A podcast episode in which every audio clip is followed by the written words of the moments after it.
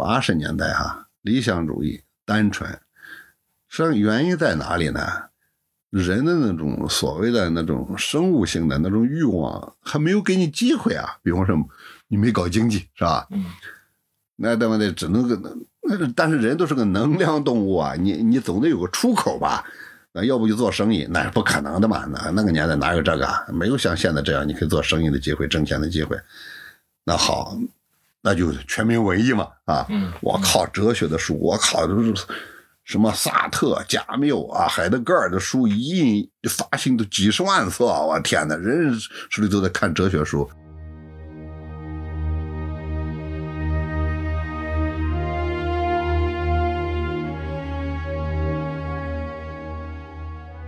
你好，欢迎收听《篝火漫谈》，我是长河。今天我邀请了知名的艺术家、教授，在微博上有一百多万粉丝的老树画画的老树，聊聊城市、乡村和八十年代。老树本名刘树勇，生于山东潍坊，小时候在乡村长大。他的爷爷是民国时期的师范毕业生，所以老树在成长过程中受爷爷的影响比较大。在恢复高考的第二年，老树考上了天津南开大学，就读于语言文学系，从此离开了乡村，进入城市。大学毕业后，老树从事写作、摄影、绘画、陶艺等创作，并成为了北京中央财经大学文化与传媒学院的教授。在通过创作不断寻找自我的过程中，他再次回到乡村，在城市和乡村之间重新发现和构筑他的精神世界。今天我们就和老树一起回到他的乡村，回到七八十年代他的城市，回到那个年代人们的精神世界，希望能轻松陪伴你一个小时。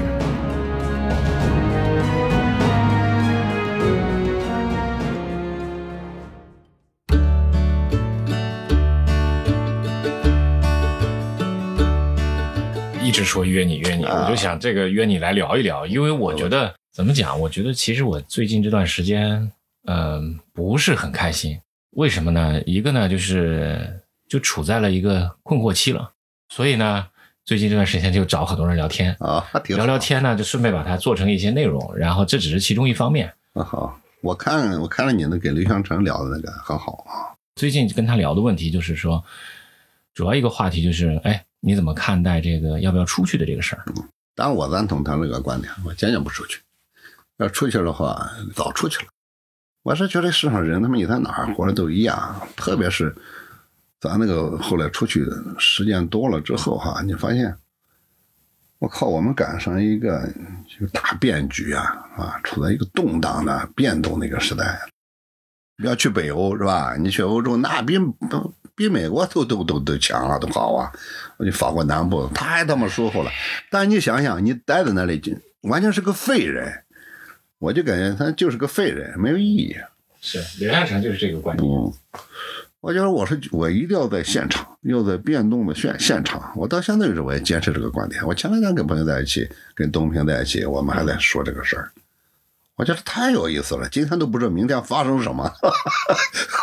对，这个我觉得对对我有吸引力，嗯。嗯，那反倒是这个是吸引我的地方，并不是说啊，当然当然有恐惧是吧？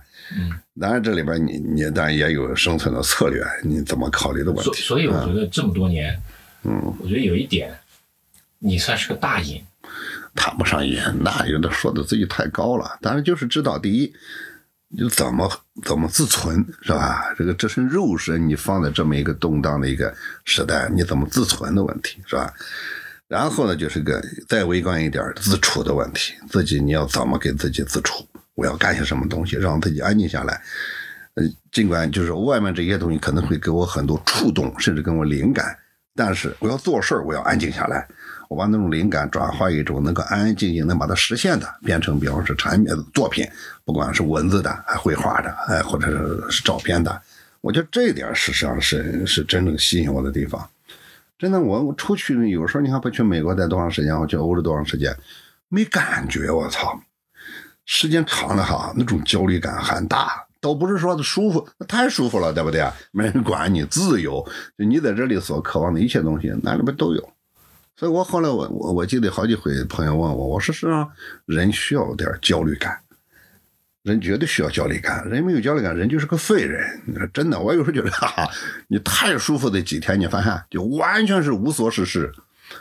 其实有些事要干，你你你你也不想干，嗯，人又人又在那废着啊。人要有有一点焦虑感，这个焦虑感会刺激你，不管是肾上腺素分泌也好，还是你的头脑里的想法不断会蹦出来也好，其实挺好，它会激活你，你这个让你的生命有一种活力。不管这活力来自于恐惧，还是来自于兴奋，还是来自于什么其他，你得有个东西刺激你。嗯，这个也是，就是说，出去不出去哈，我我认为这个事上我早就想清楚了这个问题。真的，我就是我出去，我就觉得我跟死了差不多。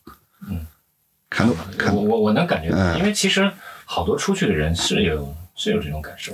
我看到我的同学的微信里看到啊，每天我靠，住在一个远离城市地方很好，边有河，野鸭子乱飞啊，就是所有美好的环境，我们能想象到的也没人管是吧？都有了。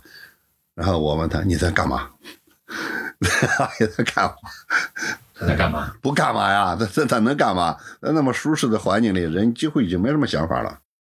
所以啊，我觉得我离开离两年了吧？对啊。然后一直在拍一些自己的片子，这两年也在找方向，算是最近这段时间算是找到一些感觉了，就还是得做一些内容。但是现在做的这档播客，我觉得就是我慢慢的开始寻找的一个过程。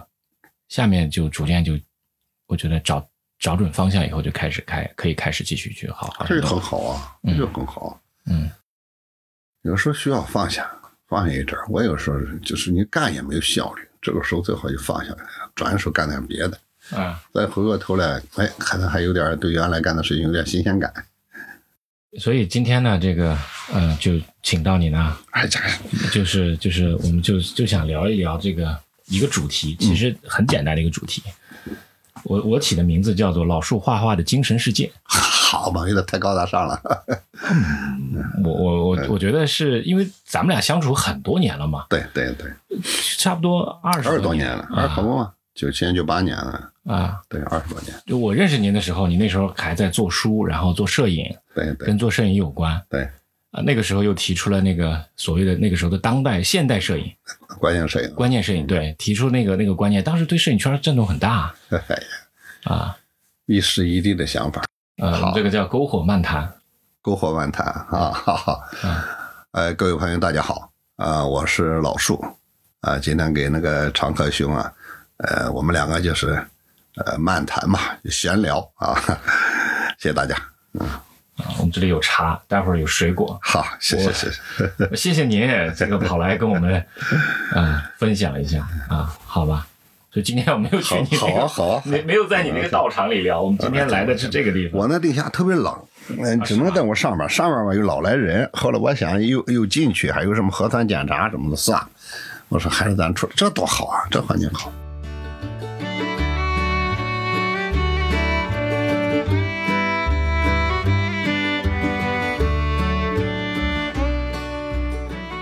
跟孙大师是一个地方的人？对呀，山东嘛。嗯，他是胶东，胶东，我是鲁中啊，我是潍坊，他是胶东那边的啊，还是有点差异的。差异，潍坊可是好地方。我我后来去年不是去了趟潍坊嘛，才发现潍坊，嗯，好多万人口，大概有潍坊大概有接近一千万人口。我我都不太清楚，差不多吧，应该得啊。嗯，他是潍坊，它是北部一直到海边嘛。然后南部就是山区，我是处在靠南部，跟临沂接壤。那翻过我们那个老家，几乎翻过几个山区，就是到了临沂了，就到了李百军家。李百军老师那个家，哎，就跟他挨着，就属于沂蒙山区的北路啊。所以说，从小事实上我是在山里生活，在从小事实上在山里生活。对呀。事实上是，尽管不是什么大山嘛，就是丘陵嘛，鲁中这一带的丘陵。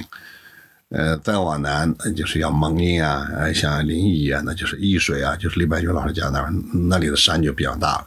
沂蒙山，沂蒙山沂山的主峰就在我们那个县，临曲县嘛，潍坊临曲县。就在它主峰就在我们的县，所以它也算是沂蒙山区的一个靠北边的，跟平原接壤的一个地方嗯。我我去年去的潍坊吧，我的一个直接感受就是潍坊就是特别中国，是，有有点啊，就是你能感能看到中国所有的那种文化符号，嗯，那种精神脉络在那种那个城市里面就是流淌着是。啊。潍坊怎么说呢？整个山东这种气息都挺重的，它主要还是应该，要说呃所谓的儒家哲学的这种影响非非常非常重，尤其是鲁中。你想想，我们潍坊西边就淄博嘛，淄博跟那个就青州再往西，淄川就是原来的齐国的故都故都啊，就齐国，你想想，战国时期的齐国的首都。所以他过去那种传承啊，特别是精神上的传统啊，传承是比较重的。所以说，你看，特别是家人之间、伦理之间、亲情之间啊，包括这种官场啊，你看山东人受 官场的人很典型的，哇，就是那种受儒家的影响啊，比较比较重，比较比较讲究忠义啊。兄弟之间的义，然后是上下之间的忠啊，很讲这些东西啊。但我出来太早了，我出来，你看我出来已经四十四十一年了，四十一年了。这种东西在我也是考上大学出来以后就再没回去了嘛。对，但只是就是因为父母他们原来都哎一一直在嘛，偶然回去一下。现在有高铁了，回去反倒方便了。哎，对，从北京到潍坊大概三个。对啊，就就到了嘛。嗯然后我弟弟、我妹妹都还在那儿接上我，回去看看老爷子什么的。这样，但那个地方确实对我影响也也挺大的。但是我我我比较矛盾，就是在这一点上，一个呢就是很当然很受益于那个地方了。你在那地方长大啊，尽管小时候各种不容易啊，那个年代嘛。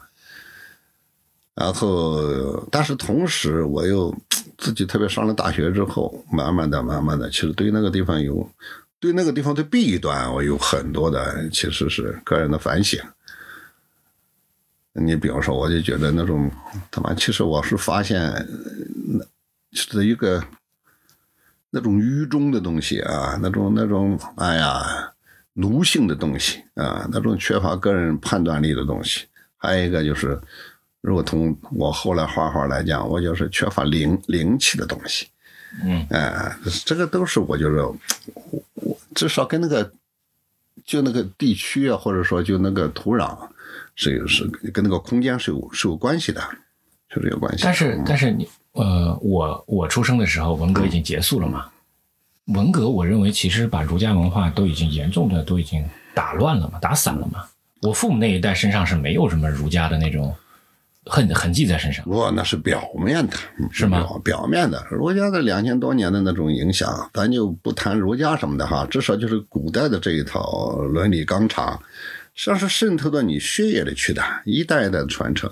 这个不是表面上皮林皮孔啊，你就能够把它干掉的，你是骨子里 研究的就是那个东西，邻里之间的关系啊，一举手一投足，起居坐卧，呃，坐卧。都是这些东西啊，它是渗透到你骨子里，渗透到你生活方式里的每一个细节里的。那个东西你几乎你没法改变。呃，是的，就是说你为人处事的方式、讲话方式、对呀、表达，对呀，这些这些这些我能理解，对这些都是我觉得是一种大文化圈下面的东西。嗯，另外还有一些就是属于那种，就刚才您您说的那种什么纲常啊、礼教啊那些东西，可能逐渐就就就缺失多了。缺失是缺失，但是这个东西依然是。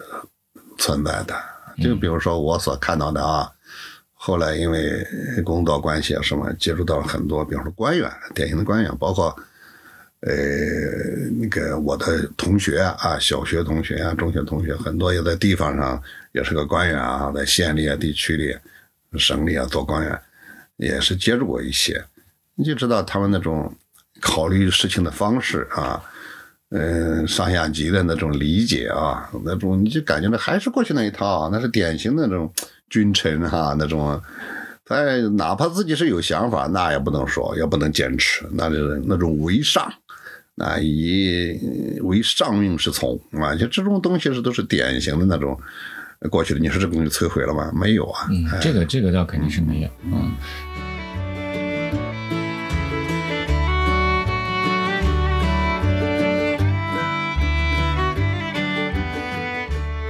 那我后来就就在那种我们那个书摊上，嗯，呃，学校里的书是看不到这些东西的。但是当时学校里我也没记得有图书馆，就到处找那种刚刚开始市场化的那种那种小书摊儿，对，就找那种什么菜根谭啊、嗯围炉夜话啊，嗯就断断续续的开始有一些那种呃这种这种方面的书，能看到这这些东西就开始翻，嗯就可以开始看。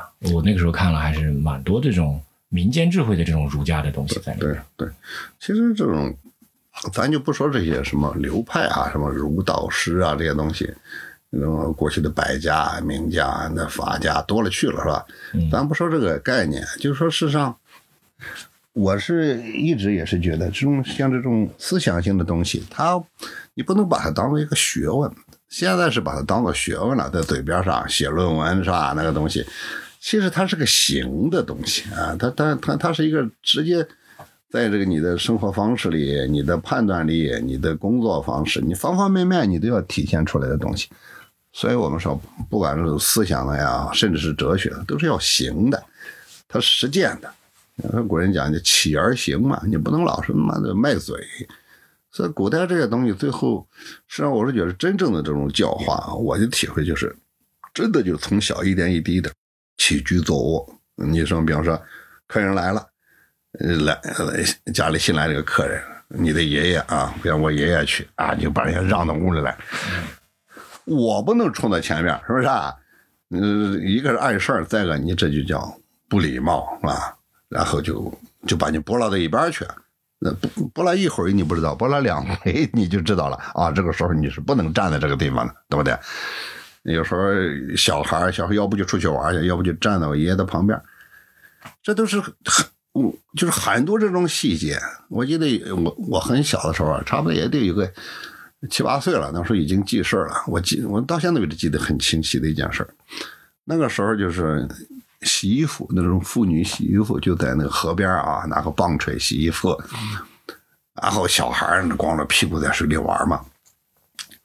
然后我妈妈等于是就跟其他的妇女在一起，就夸我啊啊，这孩子啊，这这什么哪个还行，还认了不少字了啊，什么什么夸我。结果特别逗，结果我记得非常清楚的是，因为那时候跟我爷爷他们家还住在一个院儿结果我爷爷就把我妈妈给叫到他屋里去。那个时候我奶奶正那里烧火，中午嘛正在烧火做饭，不是说很正式的，你坐那个地方我要跟你讲啊，然后我奶奶就有一搭没一搭的，你感觉好像是仿佛是无意之间的说到这件事儿上，其实绝对是有意的。那个意思就是说，不能在人家面前夸自家孩子。在人家面前夸自家孩子，这就叫没教养。我靠！我现在我还记得这一点。我到后来我说哇，就这么严吗？对吧？就是你不能在别人面前说哇，我们家的孩子多么多么好，像现在这样每天我们在微信里哇晒晒自己的孩子，晒自己的幸福。对啊，按照过去那时候，这是极没教养的表现。嗯你看这个，就是说这种你从小你接触到的可能就是这样的东西，就是说你所谓的那些呃我们现在讲的这一切的所谓礼节也好，什么也好，或者说学问里面讲究的啊这种修养也好，事实上在真正的你你所接触到的，就是在日常生活里，从小在你的父母的身边你看到的这些东西，这对你的影响太大了。非常非常大，实际上你真正的第一学问就是这些东西，而不是后来你读书。人家说我读了书才开始明白事儿，那根本不对。我现在跟跟跟学生说啊，有些家长啊埋怨啊，你们没把孩子教好。我说你们的孩子到了高中考上大学以前，所有东西几乎都已经定了。嗯，你让他改都很难，你还说我我来教他，哪能我来教他呀？对不对？事实上，你们父母是第一，然后第一责任人吧，是吧？嗯，应该是是应该这样。我我家里面也是差不多，父亲也也是比较重视这种呃家教的传统，但是呃某种程度上来讲，其实呃那个时候双职工嘛，嗯他们都忙着上班，哪顾得上管你啊？基本上就是把你扔家里面，晚上你你你，我那时候经常就是帮他们把小米下好，啊让他们回来那个弄饭，就这么一个情况，然后就平时自己去上学读书，嗯嗯。那再其他的儒家教育我就没有，就是家教当然会提了，就比如说你要从小教育你不要稳重啊，就就就要稳重，不要去那种上上房揭瓦之类的。啊我小时候也经常上房揭揭瓦的啊，那个别看现在这样，小时候真的是不懂事儿。那无非就是这些教养，其实但是这个很重要，这是点滴之间。你比方说吃饭啊，那那应该什么样？包括吃饭不许出声啊。对，我我在我们家还好一点，在我爷爷的饭桌上吃饭是不能说话的，说话他用筷子敲他一下碗，那意思说你你你不能再讲话了。所以我 后来就是你感觉非常的，我当时特讨厌我爷爷，因为事实上因为我父亲在外地工作，因为都是呃我母亲也也跟你说的是每天忙啊，也没人管。实际上主要是我爷爷那时候对我呃限制比较多，我那时候我爷爷，我不跟他在一起，嗯他因为我我老家也在山里面，啊，他那时候他们还在山里面，嗯。我父母先先在这个城里面，然后慢慢的他把他们接下来的。等到我见到我爷爷的时候，相对来讲他已经年纪大了，他也管不了我们，嗯。所以说影响就比较少一点。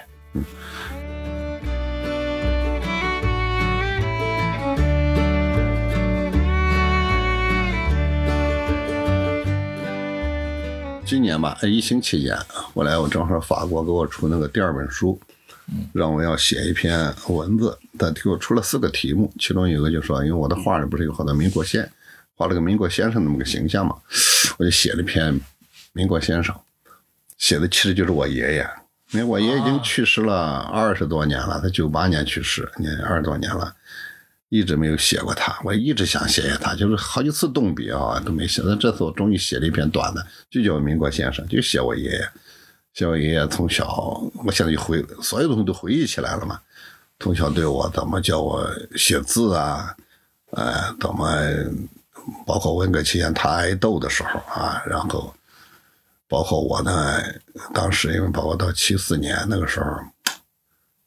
大汉，好多同学都去要饭去了，我也想去要饭，因为不想读书嘛，小孩都不愿意读书，然后而且很自由，出去玩啊，家人也不管了，那可可高兴了。你想想那时候，七四年我才十二岁，正是玩的时候，我爷爷就说呢，那就砸锅卖铁你也得必须读书，绝对不能什么什么。后来我们的老师也是这么说。当时就没剩几个学生了，哎呀，后来我就回去跟我爷爷讲，我说你看我我们董老师说了，就是说你们一定得把书念下去，哪怕有一口吃的也得把书念下去。我爷爷说了一句话，董老师是个君子。我靠！我爷爷尽管后来是个农民，但他是民国时期的师范毕业，啊，他还会说英语，你知道吧？他是应该算是在当地来讲是一个比较有学问的人。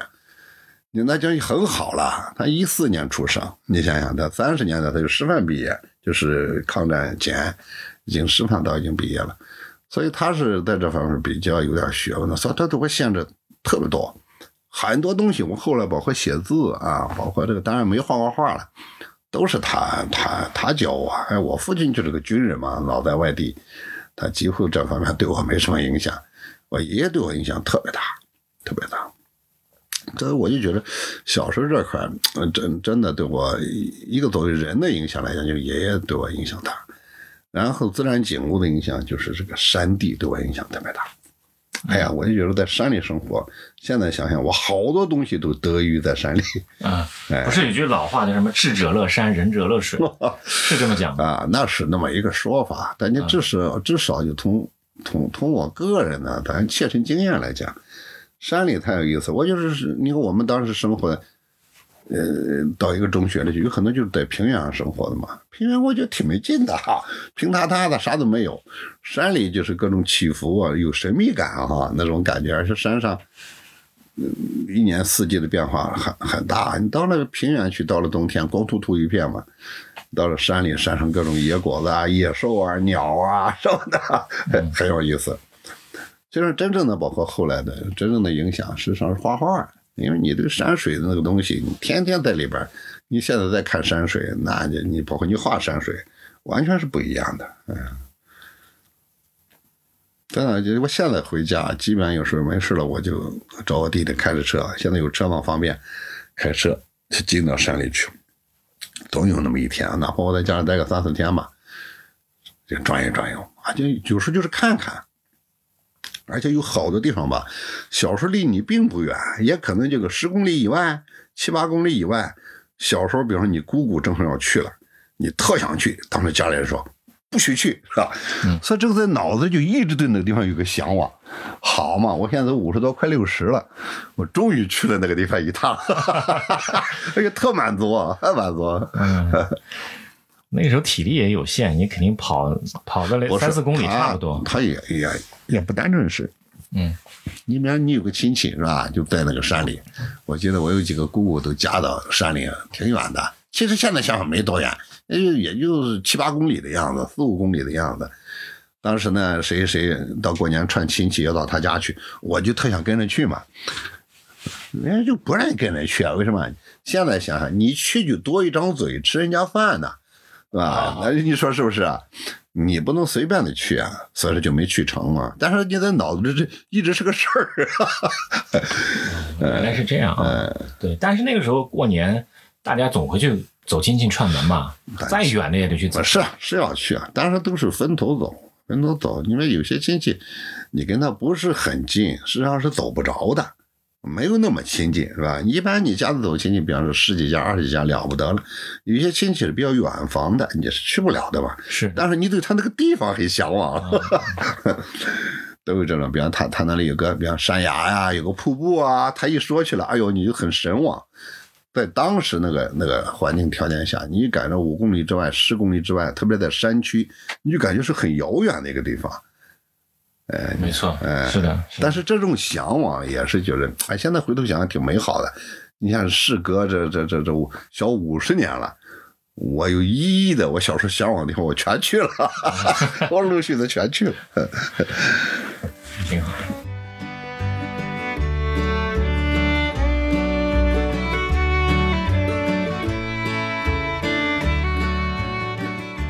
那你后来那个时候，除你爷爷除了这种家里管教以外，嗯，教你肯定是写字，对我爷爷说不行了，你得练字了。然后他有好多字帖，我都不知道。那时候这文革期间竟然也没也竟竟然让他给藏起来了。啊，他有个夹层夹层啊，一个夹层。那个我记得是那个村子里，反正我小现在都没了啊。小时候是那个村子里唯一一座二层楼，就是有有二层的，就是我爷爷那个房子，全村没有第二个。呃，它上面还是木板的，有个楼梯上去。然后我奶奶上面搁着些柴火什么的，我奶奶还小脚，哎呦都爬楼，我帮她去从上面拿柴火。哦，它有个夹层，就搁着那么几本字帖，都是我记得是那种蓝蓝布的封面，一些一些字帖啊看哇，我记得临的第一个字帖，我靠，呃颜真卿嘛，啊，颜真卿啊颜真卿颜钦礼碑嘛，啊，第二个字帖是临的那个呃石门颂，我靠，就开始临临石门颂。然后后来这个字帖，我有三四本字帖，后来都都带到大学去了。呃，大学去也没怎么临，那也就临的时间很短，就你要把字得写端正，好嘛讲究，哈哈，每天必须写一张，每天写一张，写完又交给他，我天，我爷爷看看啊，哪哪个好，用红笔画个圈这几个字还不错啊，怎么怎么的这样。哎，我爷爷的书法字特别好，那个一般整个村子里红白喜事啊，过年过节写对联全请他写，而且写的词儿特别有意思。那个时候流行什么写那个文革期间嘛，都写毛主席语录啊，是吧？那对联儿啊，那大门对联，我一般家家都是“风雨送春归，飞雪迎春到”，都是毛主席诗词嘛。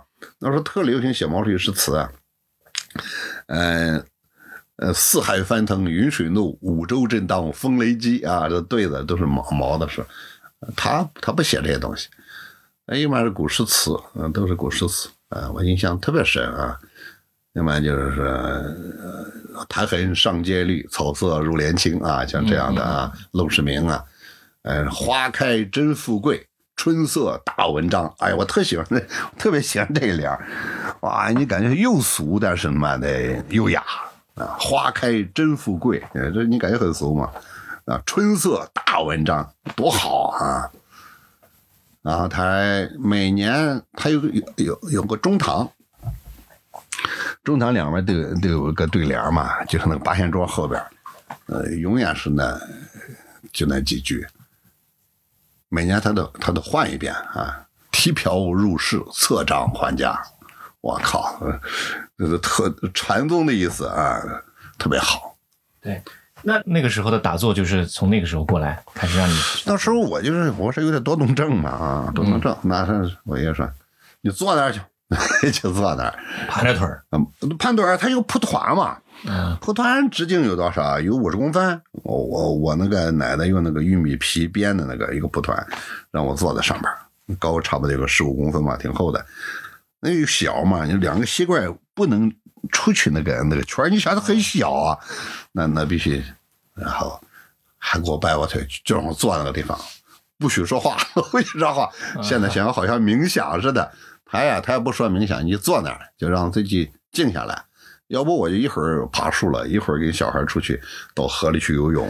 那对啊，其实其实这个静下来，从从小孩子来讲，我们其实很难的呀。是很难啊，嗯，但是他就让你说你别老处在那种跑的过程中，你静下来之后，可能我现在讲里边有有那个想的这个成分，你静下来，你身体静下来，你心就动了。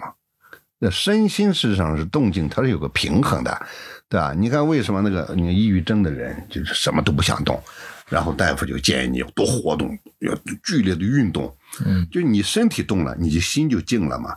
那抑郁症的人什么呢？他的心动的太厉害啊，心就老动，老乱想，是吧？你身体动起来了，心反正就静了。同样就是说，那好，那我现在身体他妈的把它静下来，我心就动，他就让你想。可能小小孩想的少，动的多，身体动的多，心反倒是动的少。嗯啊，我我我后来体会啊，他有这么一个东西，你就想一想啊。当然后来他又跟我讲，哎，三性五入身啊，诸如此类的，就 老头儿啊就给我讲这个东西啊。他还给我写一联啊，我床床头上给我写个啊，吾入三性五身。我说什么？我老我当时老老读那个三省啊，我这个字不是省吗？啊，呃，这个字念醒啊，这个这个醒。这算是儒家文化里面最经典的一句话了。这也不单纯是儒家，事实上，这个这个一切的所谓的中国这个哲学里边是都讲这个东西，嗯，都讲这个东西。哎，所以说至少你要就是要自我检点啊，看看我这一天啊干做错了哪些事情，哪些事情是对的啊，那就这样，就是一个自我检点、自省嘛啊。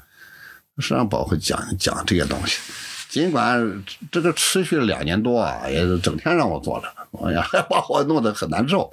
所以我有一阵儿就是老躲着我爷爷，但你没法躲他，他就在你身边，那就过来，那你老老实过来。我爷爷很有威严，嗯 我很怕他，又心里又不愿意，但是但是呃你还得听啊。当然，等你大了之后，你感觉这些东西，哎呀，事实上是挺重要的。真的，我爷爷对我影响特别大，非常非常大。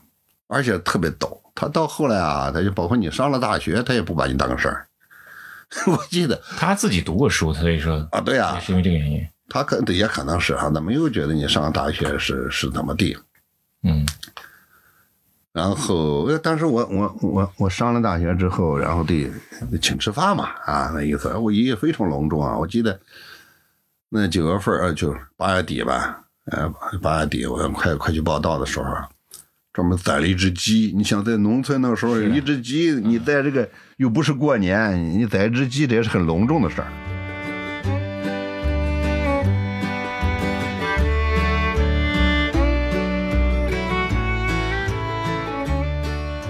八八几年，八五、八六七九年，我是七九级的啊您是七九级的啊，你我是很早的。啊？我以我那我搞错时间了，哎我以为你跟大师的一样是那个哪里？他还比我晚，他小他小，他小多了，小我四岁呢啊，这样的啊小我四岁。七九年我七九级的嘛，啊，七九年，对，然后呃上了大学。哎呀，那是请了一些村子里的一些，其实是约等旧时候的像族长了，孙家的长老啊，王家的长老什么的，一起吃个饭，呃，然后这个孩子就上学了啊，那然后呃各种叮嘱吧，什么什么的。但我父亲也专门回来，那很很隆重。但是上了大学，我记得到八零年左右，暑假回家嘛，哈，嗯，八一年印象很深，八一年包产到户，刚刚开始包产到户，就那个地分给个人了。我刚到家，你那个时候要回家很有意思，你你也没法打电话，家里也没电话，怎么打？写信啊，一般提前十天就得写信，写信告诉家里，一般都是学校集体买票嘛，我要要回家了，哪一天到家，家里就知道了。哎，家里有时候给你回信，有时候来不及回信，你说写的时间短了会来不及回信，然后。坐火车到了义都，就是现在的青州，过去还叫义都呢。从那里又坐长途汽车啊，到我们那个镇上，然后再走着走十二华里，全是山路，就走回家。嗯，拎着一个帆布兜子，的兜，里边有几本书啊，也破衣服什么的。结果一到家，差不多就下午一点左右，下着雨，你知道吧？你想是七月中旬嘛，刚刚放暑假。下了雨，我刚到家，我父亲也回来了，然后我妈妈也也知道我回来，就知道就先做好了饭等着我呢吧，中午饭都放凉了，哎，我弟弟妹妹就吃饭，吃上饭，哎，我爷爷来了，穿着个蓑衣，带着个斗笠，提着个铁锹，你知道吧，就到我们家来了。我说到我们家来干嘛啊，爷爷？我怎么了？走，那个那个，你跟我去趟。我 我妈说她刚到家，让她吃过饭。她就坐在旁边啊，我父亲说你也吃点，她说我我吃过了，他说你你你你你再吃点吧，我不吃了，嗯，你你赶快吃，就让我赶快吃。我说赶快吃完干嘛？又带着我到山上去，到地里去看看。我说为什么？下雨，他怕把地给冲了，因为这个地已经包成到户，已经是分下地来，是成了个人的嘛。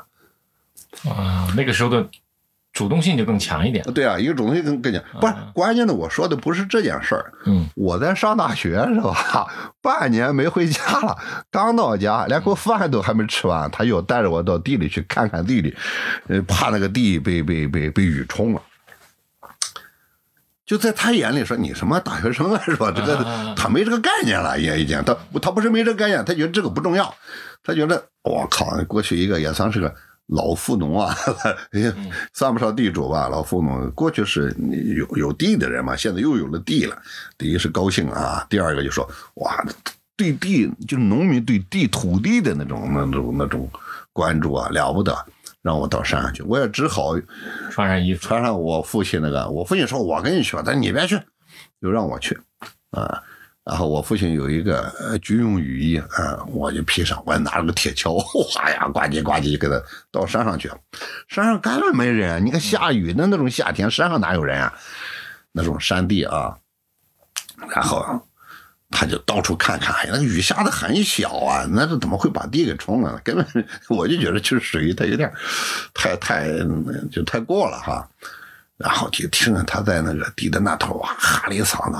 有雨嘛，听不太清。我说什么啊？他说了句英语，你你怎么样？我是听过把我愣的。哎，我说我从小没听过我爷爷喊英语，他就觉得你读了大学了嘛，你应该学英语了。哎呀，笑的我，老头特别可爱的嘛，特别可爱。哎呀，想起来。就在他的眼里，你觉得是就是后来他过了好多年了，我谈到这一点，他说：“哎呀，就是你看你还记得吗？我我带着你到地里去看那个地啊，怎么怎么地？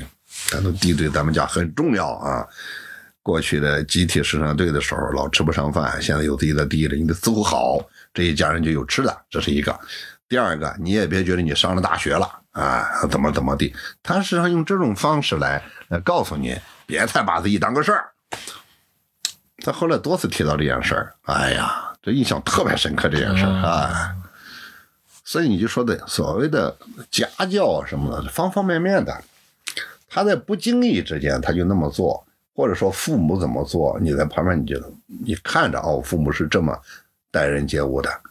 你看后来我遇到一个学生哈，前几年我挺帮他的，这个孩子就说我我很聪明，也很有才华，就一个问题。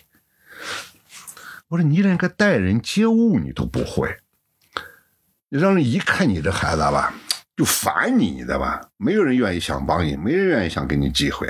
说那话那个他妈的就感觉好像别人都欠你似的，是吧？嗯，怎么可能啊？我就觉得我说这就是失，我说这失了家教嘛，就从小他就不懂这个东西，基本的待人接物，基本的送往迎来，基本的为人处事你都不会，你在 江湖上怎么混？我开玩笑，哎。哎，现在这个这个时代对这些东西都没有，所以我说，真正的教养绝对不是说后来读书，读书都已经很晚了。读书应该是了解更多的世界性的、更大的东西，甚至是你过去未知的东西。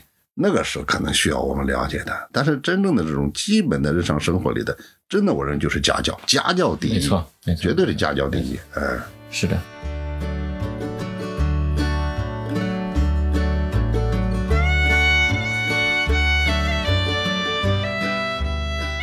后来就考出去了，考出去了啊。您读的是南开大学吗？我记得对啊，南开中文嘛，中文系。读的中文系啊。然后我以前听你讲故事的时候，都知都是知道，那大学里面那一下就把视野打开了啊。是啊，那个时候你在一个山山沟里啊，山沟里你你有你的所知啊，当时你也很厌恶，你也没觉得你知道那个东西有什么重要啊，你也不觉得那个东西是可能是你的呃，所以说对这个世界的认知的一部分啊。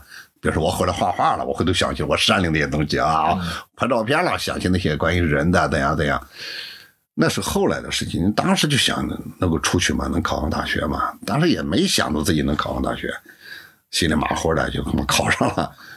当时年是恢复高考以后第第三年，第三年，第三年啊，那时候就开始难考了，很难考啊。那一年的录取率百分之六吧，百分之六啊，七七级好像是百分之六，七八级百分之五，你想想那多少啊？嗯太少了，少。不像现在的百分之七八十，所以比较难考。但考上了之后，你就知道，哇靠，这世界太大了。你就你到了城市，你感觉自自自己什么都不知道，哈，一无所知。那个时候的城市之间的发展代际差还没那么明显啊，但城乡差距大呀，城乡差距大，但是城乡差距。比如说天津和哈尔滨之间的差距，哎，对，那么那都很小，那都不是很大啊。但是你说城乡差距大，你不要忘了，我是从一个山沟里嗯，突然进入天津啊，那当时那都是直辖市啊，你感觉一下子八七九年、八一年、八零、八一、八二、八三嘛，八三就八三毕业了，啊。啊，是八三毕业。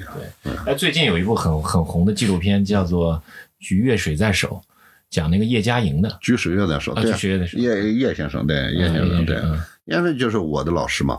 啊，那时候你上过他的课吗？他回国来教的那个班就是我们班，哦，真的，啊你不知道啊？我不知道。哎呦，那正儿八经是我的啊，那个是我我的业师啊，教哦呃教我们宋词啊啊。他回国来教的第一个班就我们，啊。那你这个一下我就想到，就对上了呀 他这里就，他应该在这个方面，我中国文化上面是大家呀。但是我在大学的时候啊是不行。第一年龄小，第二咱真的就是没见识。嗯你想想，我那些同学是很不一样的，岁数普遍的都都比我们大。嗯比我小的同学，我那两天啊、呃前两天见的呃我们的大学同学，然后有一个小型聚会，我还问了问，是比我年龄小的，可能就我们两个班九十二个同学，一班二班，我是二班，我们这一级两个班，总共好像有还有三个同学比我小，都比我就是就基本上月份比我小啊，呃六二的，还有个好像还有个还六三的，你想想就是也可能就是我们四个或者我们五个就是小的，其他那那那八九十个那都年龄很大呀，三十好几的都很多，当兵的，呃，然后是在工厂的，下乡七八年的，你想想。因为我们班里那个已经那个谁，那个原来新华社那个中央组那搞摄影的那个张艳辉，你想，是我们一个宿舍的，我们我们宿舍的老大哥啊，现在已经早退休好几年了。他在是他是家是清华的，清华大学的，在陕北下乡下乡了七八年，又到汉中钢铁厂去当工人，当了好几年，从那里考大学考来的。你想想，我们你看人家的人生经验，在江湖上混的，哎，是，我们啥都不知道嘛。所以说，他们来这个大龄的大年龄的这些同学之间，那个好多活动都是他们组织，都没我们什么份儿。其实我那是很边缘的，很边缘。包括叶先生给我们来上课，那个时候我们班里有好多年龄很大的，也说人家学习也好，人家原来就有功底，比方说对古诗词啊有研究啊，至少有喜好，那就是帮助他整理录录音啊。那时候刚刚有那个砖头的录音机啊，录下来，然后呃回头回放。拿那把录音机拿到一个宿舍去，一帮人围着听啊，就那个年代，真是如饥似渴。然后把它整理出来，要要要出书有什么用嘛？那怎么根本没有我们什么份儿啊，我们只有能够听一耳朵的份儿，那就不错了。那听能听到也不错了，对不对？嗯啊，但是确实是那个时候，好所有的同学就会有共同的感受，就感觉哦，叶先生讲课跟别人不一样，嗯，也没有讲稿，也不看学生。自己一个人在在讲台上就来回溜达，哇！我记得讲那个刘勇的什么什么雨霖铃啊，讲哇，讲的泪如雨下，一把鼻涕一把泪的那样的啊，就就自己完全就是我讲宋人，讲宋词，我就是回到了宋代那种完全沉浸在里边。那其他老师不那么讲啊，你像那时候刚经历过文革，这些老师都被整得够呛。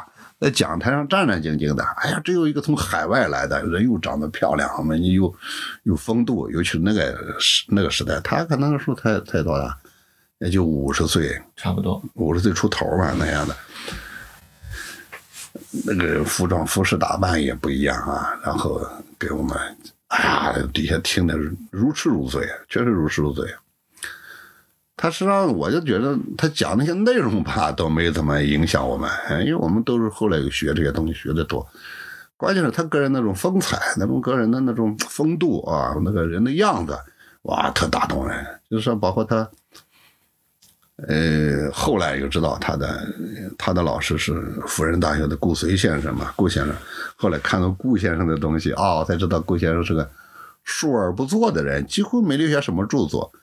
那里写了很多曲词啊，那可能都是给那种那些些歌女们写的啊，有点像当下的刘勇一样，给八大胡同那些妹子们写的啊。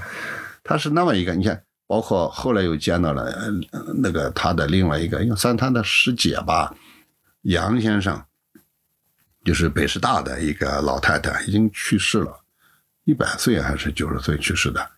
呃，杨先生叫叫杨杨敏如。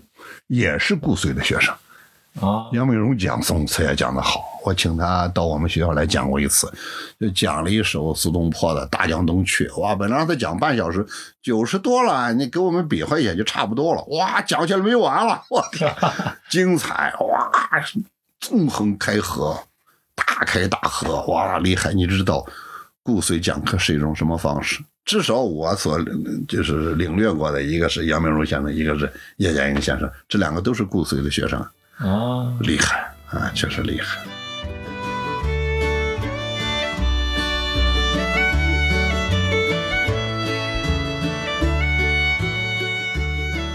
这个时候在大学里以后，开始有什么爱好什么的，开始建立起来了吗？那时候就爱好就是画画嘛。那时候就，哎呦我天哪！我就是画画，他妈的把我给，嗯，画画也耽误我很多事儿，耽误读书了都是这是啊。我们刚大学刚入学的时候啊，那时候没有现在说叫入学教育，但是总得想熟悉熟悉环境嘛。天津啊，大家都从外地来过，很多人都那时候都没去过天津是吧？那个年代去去大城市的机会很少。熟悉熟悉，一班呢就去水上公园了。天津就一个水上公园吧。二班干嘛呀？他去哪儿啊？就商量。我们那个班长啊叫王静，后来分到劳动部去了，特别好。他是天津艺术博物馆的馆员，考大学之前，所以他对天津艺术博物馆很熟，他说天津艺术博物馆正好有个展览，咱去，要不咱们班去组织看看展览吧？七九年的九月份刚入学，我们就一起去了啊，坐。坐公交车去了，一进门我记得是个黄宾虹、徐悲鸿和齐白石的馆藏作品展，迎面是一张齐白石的一个奔马，就朝前奔那个马，我靠！我一下就看傻了。哎呀，看完之后咱没见过这种画，那我说这是哪？你过去那个乡村，你你哪有机会看到画？哎呀，回来就不行了，回来就他妈想画画。然后就开始琢磨，能能能去美术学院，他妈的怎么样啊？他妈的，然后就画了一张作品，我的平生的处女作。原来真没画过画，我们上小学时候也没有图画课，这个呢都没有，但是有写字的课，哎，我们叫写大仿，写仿，哎。我们一个同学，那时候每人上学都带一个脸盆，陶瓷脸盆啊，啊里边里边有各种图案。不是你洗东西都得有，你有有自己脸盆洗衣服什么的啊。啊，对对对，生活的用它的生活用品嘛啊陶瓷脸盆嘛，那搪瓷脸盆里边特逗，那不是都有图案嘛？哎呀，什么嗯没什么一个大牡丹啊什么的这样这样的东西。哎，它那里边有两条金鱼呢嘛，还有几棵水草，就是印的那种图案。嗯我的处女作第一张作品就是我用铅笔啊淋了一个中午，淋了两条金鱼和那个水草。啊，真的在这之前没画过画，你想想，我我能想象出来，但是、哎呀但是你那个时候你你把一个完全没有的东西在你笔上把它画描绘出来了以后，那种成就感也是很强的。我这是个脸盆上的画，脸盆里边的画。对啊，我临摹的嘛，嗯用铅笔临摹了一个，哎呀，就就不知怎么搞的，就特想画画。那个时候等于还没开学呢，还没正式开始上课哎呀，我就一踏我就想他妈的要画画。你邪了门了，我就感觉啊。你可能原来有那么点小汽油啊，嗯你自己不知道，突然被一根火柴给点着了，嗯就属于这种东西吧。哎呀，不行了，我看，然后就开始上课，天天就他妈的想画画，就一下子从来没有过的，我就邪了门了，跟魔。后来说我靠，这小子魔怔了，这属于。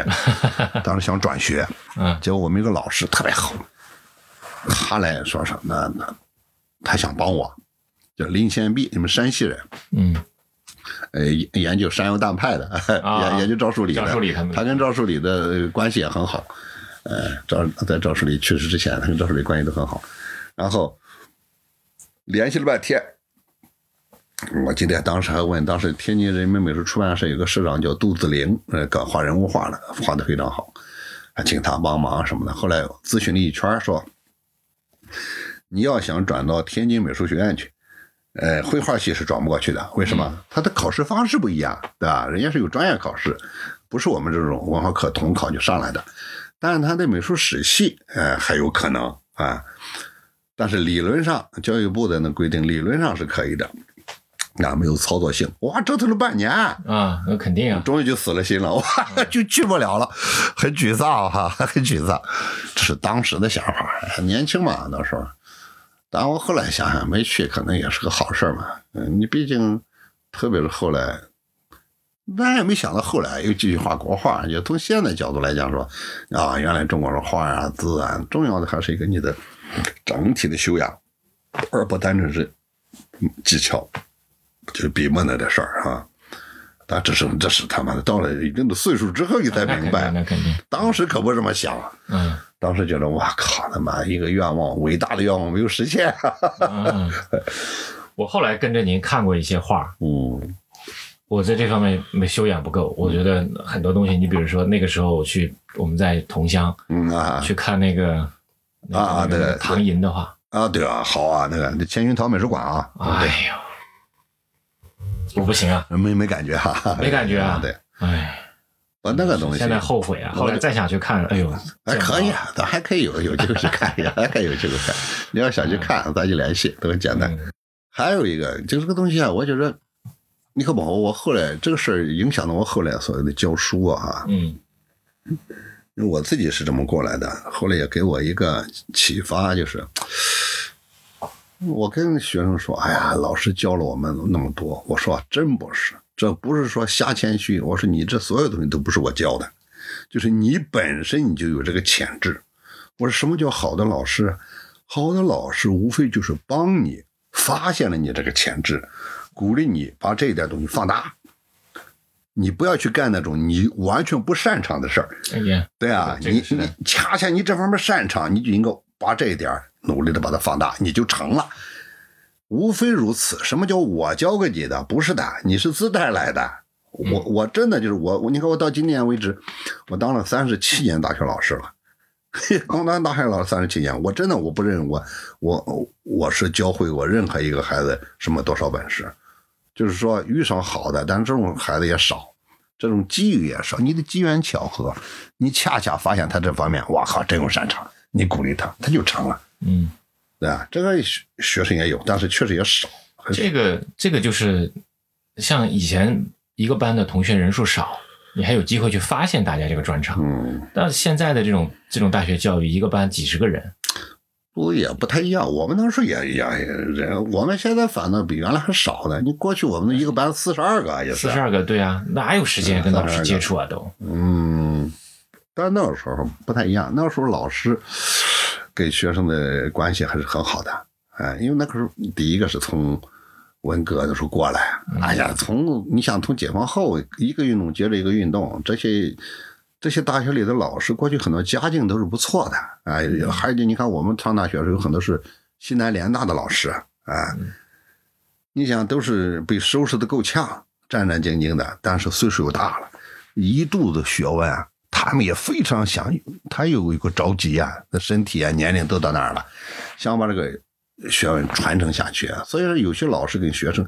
只要发现哪个学生真的对他所呃擅长的那门学问有兴趣，他是真的把东西都全部都恨不得全部都给你，动不动把你叫到家里来，不是把你叫到家去替他干活，像现在这么好多导师带研究生似的，就是要跟你探探讨学问，留留在家里吃饭，真是那样。所以所以那个时候你在大学里这种机会也很多。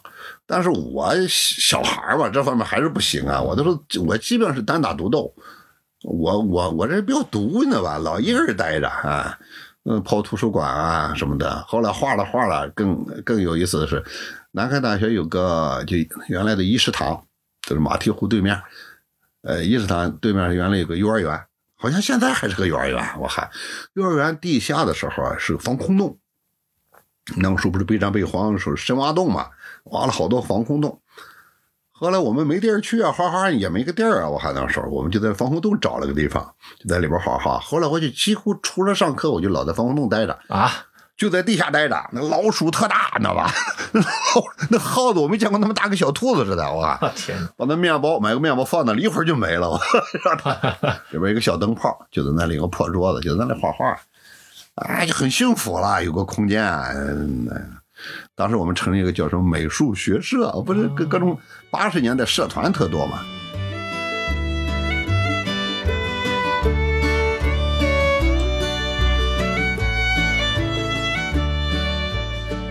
你紧跟着，你看八十年代，你大学快毕业了那个时候，差不多开始就中国那个呃中国的这种文学的这个这个思潮，文文艺文化的思潮，这个时候就起来了吧？我是我上大学就已经很火了，就已经很火了那是真正的文学思潮，应该是七六年以后就已经非常火了。啊！所以我正好赶上一个那个当时几乎全民搞文学，人人都是诗人，就是属于处在那么一个时代。整个八十年代很理想主义嘛啊，很理想主义。我听我听我听你说，原来说也写过小说吗？写过啊，啊，写过好多小说的，哎，嗯，发表的比较重要的，你看我还在十月，呃，那个那种杂志上还还发过中篇啊，当时就是十月收获啊，也就这两本最重要的，就是能发中篇得得得刊物嘛，其他只能发短篇嘛啊。当时人人都得写，我又是个学中文的，你感觉不写点小说都不好意思，是吧？而且呢，八十年代我特别是大学毕业之后，在大学里边。那个时候你年轻嘛，也各种看不到未来，也也是那也也很迷茫，哈哈，装作很迷茫的样子啊，就是至少那就写东西。同学之间也也也都写，互相鼓励。写完之后啊，把你叫到我家来，坐着，我靠，给你倒杯水，就开始给你念。哇靠，一个中篇、七八万字，听他念完，我靠。不过挺幸福的呀。那个时候，你你你能这样去大家一起坐在一起这么深入那个时候探讨，很那时候。都那样，那时候都那样。你看，你看那个原来那个特别著名的文学编辑李陀呀，拉着张承志半夜三更，我操，就就在马路牙子上就开始探讨，就为一个文学问题就争论，半夜三更都是这样。那个年代就这样，那他有那么个氛围，那个一个时代的一个氛围。嗯，哎，当然现在很多人很怀念那个时候，哎，那人那个时候那么单纯啊。现在大家都在都在说，那个时候算是中国的一个小文艺复兴时期吧。是，但是那个年代哈，很多人都在说这个很怀念八十年代。其实我有我的另外一份的，就说想法或者警惕吧。八十年代哈，理想主义、单纯，实际上原因在哪里呢？人的那种所谓的那种生物性的那种欲望，还没有给你机会啊。比方说，你没搞经济，是吧？嗯，那对不对？只能个，但是人都是个能量动物啊，你你总得有个出口吧？那要不就做生意，那是不可能的嘛。那那个年代哪有这个？没有像现在这样，你可以做生意的机会、挣钱的机会。那好，那就全民文艺嘛啊！嗯，我靠，哲学的书，我靠，都是。什么萨特、加缪啊、海德格尔的书一印发行都几十万册，我天哪，人人手里都在看哲学书。你现在回头想想也很也很诡异啊！一个国家人人都他妈的老太太都拿着本海德格尔，你不觉得疯狂吗？的也不正常。就是那个年代，我对他的一个还有一个评价就是简陋，还是简陋，就是东西太少了，你知道的太少了，有点。拼命的翻译，那个时候紧急翻译，包括甚至把民国时期翻译的一些老版的书，原来都是签字排版嘛，又重新印，所以当时印了很多那个都是竖竖竖排的繁体字的书，都是民国时期的书，五十年代的好多书也重新那个印，当时没没有啊，的古迹，在文革期间呢都是封子修，那那那都是被被被烧掉了，你包括我们读的书。你看，所以我现在买了好多书，那个时候用五十二克的古板纸印，现在一捏都都碎了，那个纸张很次。那个年代嘛，国家也穷啊，但是那些书都全部重印，我们就开始买那样的书。那些书到现在为止，我舍不得扔，尽管是都都发黄了，为什么？没错误呢吧？嗯。中校校对过，哎呀，那个时候签字排版，你就你随便翻翻那个书，是光那个校对的，放到今天都是大师级的人物，嗯，更不用说校点的、注释的这些人了，对吧？那个是签字，那那个当时连个标点符号他他都不带错的。我现在随便打黑一本他妈的所有的经典的东西，哇，错字连篇，我哈，所以说那些书我我都舍不得扔了。但是那个年代确实是一个文艺复兴，但是还是简陋。不，国外的东西，国门还没有完全打开啊，对不对？传统的东西也没有正式恢复。正是因为前面那几年啊，那大概十几年，大家对知识的这种完全没有过，这才有了这种渴望啊。对呀，我记得好像中国应该是应该是第一个，他们说是第一个，我我记得就是叫苏轼，第一个苏轼在天津水上公园。啊，书市就卖书的，卖书啊，各个出版社卖书，呃天水公园的长廊里就卖书啊。你想前面卖书，后边就顾不上啊。哇，好多我们都去偷书，你知道吧？因为学生买不起啊。哇，这书身上就带着，比方五块钱、十块钱能买两三本，能能买三四本了。有些书也就是几毛钱的，很厚的一本，那都是古迹，非常好的。但是都想多买点啊。哎呦，那时候。哎，甚至偷了好多书。哎呀，我记得我的同学偷了一趟那个《静静的顿河》，小了小了霍夫那个，哎呀，回来就读，有意思极了。呃，《飘》《红与黑》啊，这样的东西书，呃，国外的那种呃所谓的小说的小说作品。就在文革的时候，这些书都是作为都没了，嗯，都没了，哎，毒害是吧？那当然，呃，什么谈爱情的，谈什么的，那那都不行嘛。真的像那种饥渴，确实八十年代饥渴。所以我回头想想。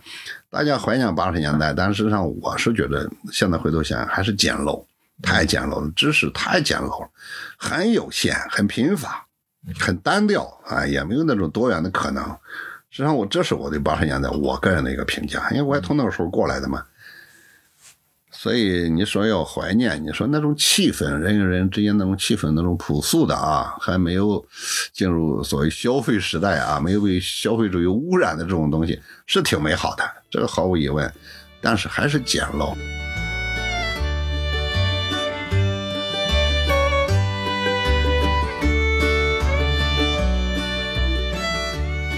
现在啊，你看啊。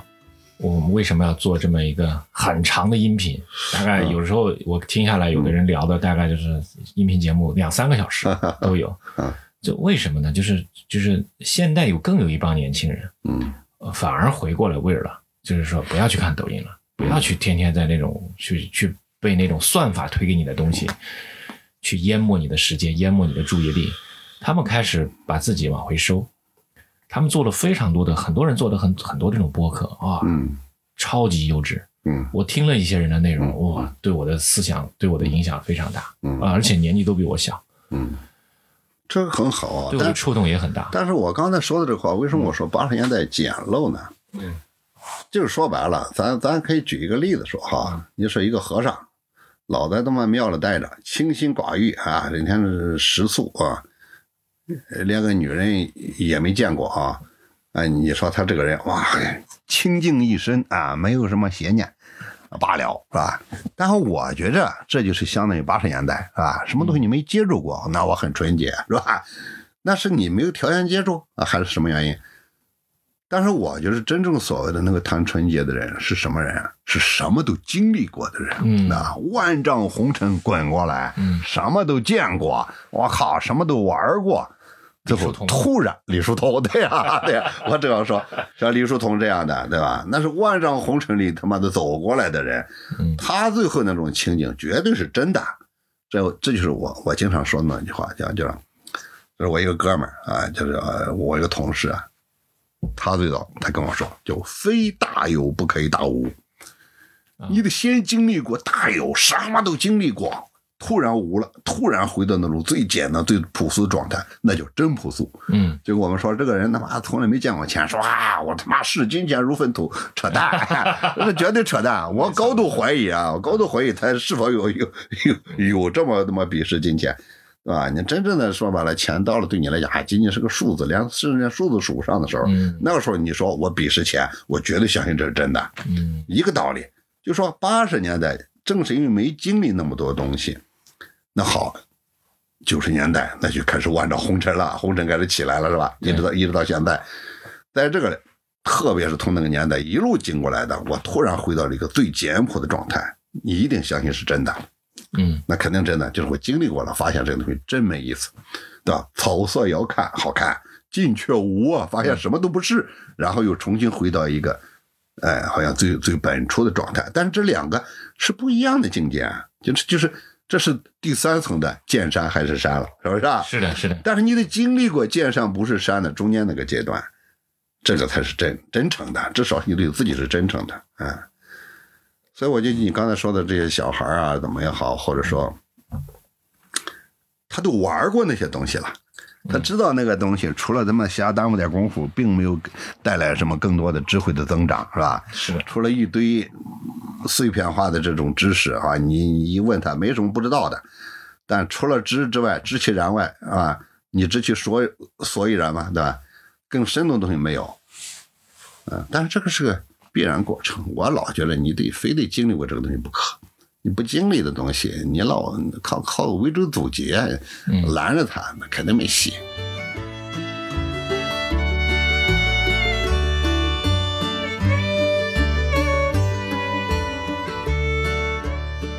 因为时间的关系，今天和老树关于城市、乡村和八十年的话题就聊到这里。还有更多的话题没有聊，比如关于老树如何通过写作、摄影、绘画、陶艺等创作来发现和勾住他的精神世界。所以我们还会再聊下一场。欢迎关注“篝火漫谈”，继续收听我和老树的下一场聊天。